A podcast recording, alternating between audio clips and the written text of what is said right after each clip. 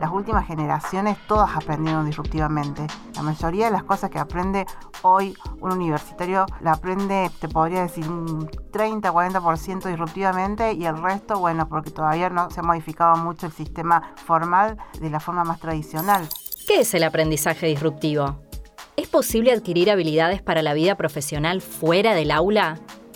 ¿Y si jugar a los jueguitos no fuera la pérdida de tiempo que muchos creen? Seguramente escuchaste más de una vez que jugar en línea con tus amigos o pasar tiempo en las redes sociales era algo que te distraía de tus objetivos. Pero hay otra manera de verlo. Sobre este tema vamos a charlar con Débora Broca. Ella es directora de la Maestría en Innovación Educativa de la Universidad Siglo XXI. Así que toma nota. Toma nota. En un viaje en auto, en el colectivo, tomando unos mates y, ¿por qué no?, en la ducha. Cualquier momento es bueno para aprender algo nuevo. Toma nota, el espacio de Universidad Siglo XXI donde se dice aprendiendo. El aprendizaje disruptivo, es todas esas formas de aprender que tenemos las personas que rompen con lo tradicional. Aprendemos cosas nuevas, no sé, estoy pensando en voz alta. Aprendes a planificar y aprendes a ser líder jugando un videojuego. Aprendes estrategia con el Candy Crush. Aprendes a hacer búsquedas específicas tratando de encontrar la letra de una canción. Esos son aprendizajes disruptivos. Ok, pero entonces, ¿se dan siempre por fuera de los espacios formales? Son aprendizajes que no diría que no se dan en los espacios formales de enseñanza. Lo que pasa en esos espacios es que no se los legitima. Es como eso que aprendes y que no deberías aprender o no sirve. O sea, no están legitimados. Pero sí sucede en los espacios formales.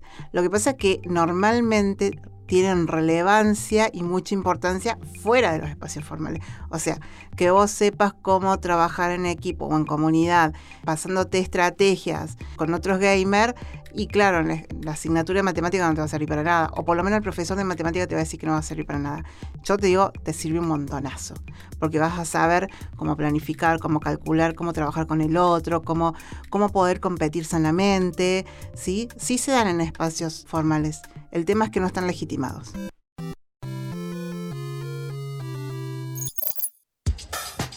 Está bueno el planteo. Pensaba en nuestra formación escolar, por ejemplo. Este tipo de cosas eran vistas como distracciones en la incorporación del saber. ¿Es válido decir que el aprendizaje disruptivo es más placentero?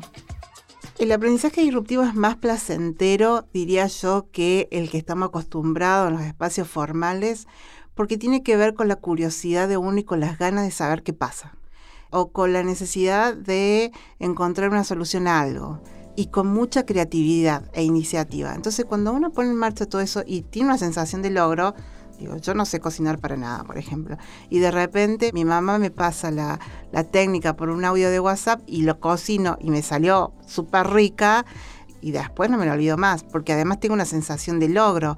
Yo me puse un desafío, que era aprender a cocinar o cocinar determinada cuestión, lo hice, tuve a alguien que me explicó cómo hacerlo, busqué las herramientas necesarias en gente que yo confío o en espacios que yo confío, lo logré y lo disfruté.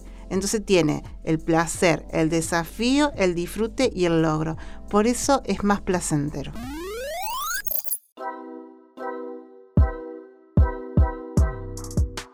Débora, tengo una duda respecto al vínculo entre placer y aprendizaje. ¿Cómo me doy cuenta que en realidad no estoy procrastinando? ¿Cómo puedo identificar que no me estoy distrayendo de lo importante? Diferenciar el aprendizaje disruptivo de, otro tipo de, distracciones, eh, como la procrastinación, implica reflexión, básicamente. Implica que uno toma conciencia de eso que está haciendo. En un momento dado se para y dice, ah, mira, mira, mira qué genio que soy haciendo tal cosa. Y lo hace. Pero acá también quiero decir algo. Los estudiantes universitarios todos, todos los que están escuchando este podcast, pueden cambiar las aulas. O sea, no tienen que esperar que vaya el profe y les diga, che, vamos a aprender, aprender disruptivamente hoy y les voy a proponer esto. A veces tiene que ser al revés, porque pasa que el profe no tiene las habilidades. Entonces uno se tiene que convertir como el creador de su propia experiencia de aprendizaje. Y de eso se trata hacer aprendizaje disruptivo. A ver, quisiera tocar un poco el tema del uso del celular. ¿Cómo pasó de ser algo que distraía en el aula a una herramienta con gran potencial pedagógico? ¿Qué pasó en el medio? ¿Cómo y dónde se produjo ese cambio? Todavía estamos en un proceso. Yo acá quiero decir, Siglo en realidad hace mucho tiempo que viene apostando a que estas herramientas estén adentro del aula, porque cuando uno el día de mañana sale a la vida, a trabajar, a, a socializar, estas herramientas están con nosotros. Entonces pensar que aprender sin estas herramientas está bien es una locura, porque es como decirle a alguien, mira, te enseño en Marte para vivir en Júpiter. Antes de cerrar y para tomar nota, me gustaría que le hablemos también a los y las docentes que están escuchando este capítulo. Brevemente, ¿qué consejo les darías a quienes quieren usar el aprendizaje disruptivo como una herramienta para sus materias? Cuando un docente lleva el aprendizaje disruptivo, por decirlo así, al aula de forma formal, digamos, legitimada, porque siempre está presente, tiene dos grandes desafíos. El primero tiene que ver con entender cuáles son sus limitaciones en cuanto a qué quiero lograr con esto, qué sé yo de esto. Te voy a poner un ejemplo. Muchos docentes dicen, ah, a mí me gustaría usar Instagram o TikTok para enseñarle a mis estudiantes. Pero resulta que armé un proyecto y nadie se sumó. Y sí, porque si vos lo pensaste armándolo en el formato tradicional, no vas a generar un aprendizaje disruptivo. Ahora, si vos entendés cuál es la lógica del TikTok, para qué está, cuál es la lógica de Instagram, cómo se hacen los consumos, cómo se hacen los posteos, cómo uno participa, de qué forma lo hace, entonces uno dice, ah, bueno, ahora sí, te propongo algo o le propongo algo a mis estudiantes y entonces los estudiantes se enganchan porque a los estudiantes les encanta. De hecho, las últimas generaciones todas aprendieron disruptivamente. La mayoría de las cosas que aprende hoy un universitario te podría decir un 30-40% disruptivamente y el resto, bueno, porque todavía no, se ha modificado mucho el sistema formal de la forma más tradicional.